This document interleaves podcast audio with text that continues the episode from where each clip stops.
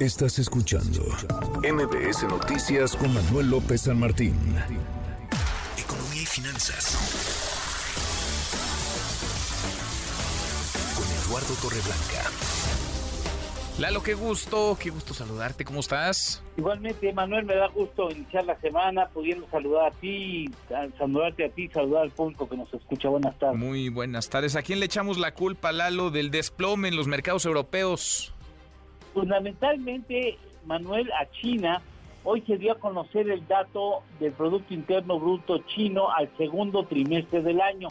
Y vale la pena mencionar que es China muy importante porque es actualmente la segunda economía del mundo, mientras que Estados Unidos valdría en términos así eh, monetarios 23 mil 23 trillones de dólares americanos, trillones de dólares americanos.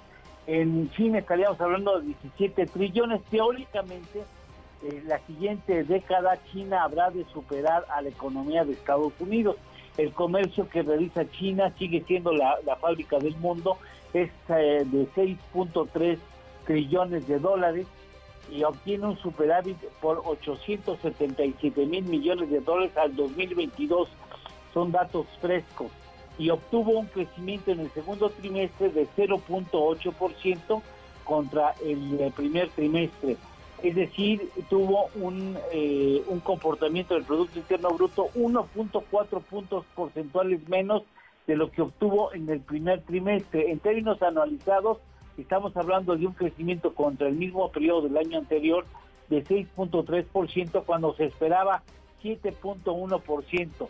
Muy atrás quedaron aquellas épocas en las que la economía de, la Unión Americana crecía 18%, como fue el caso de 1974 o más reciente 13% de 1994 o 14% de hace nueve años.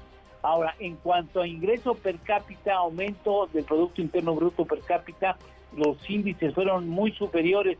Por ejemplo, en el 2000 creció 26%, 26%, en el 2010 24%, en el 2015 25%. Eso logró que más o menos 300 millones de chinos dejaran la pobreza y se establecieran como parte importante de la clase media. Que dice un estudio hoy, divulgado hoy, habla de que los ingresos de esas personas que hace menos de 10 años estaban en la pobreza, hoy serían equivalentes a 75 mil pesos al mes, eh, pesos mexicanos al mes, para que tengan ustedes una idea de que, bueno, han podido salir de la pobreza con franqueza.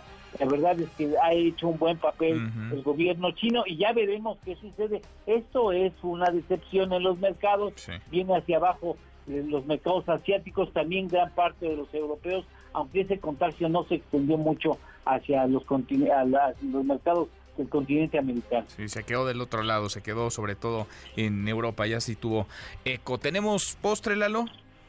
Claro que sí, vale la pena mencionar que, bueno, esperaban inicialmente que la economía de China estuviera por encima del 7.5% en este año, cosa que no será posible y eso eh, pues es lo que finalmente ocasionó el problema transcurrido hoy en los mercados eh, bursátiles sobre todo. Bueno, pues queda ahí el dato entonces. Abrazo, gracias Lalo. Gracias igualmente Manuel, buenas tardes. Muy buenas tardes. Manuel López San Martín. NMBS Noticias.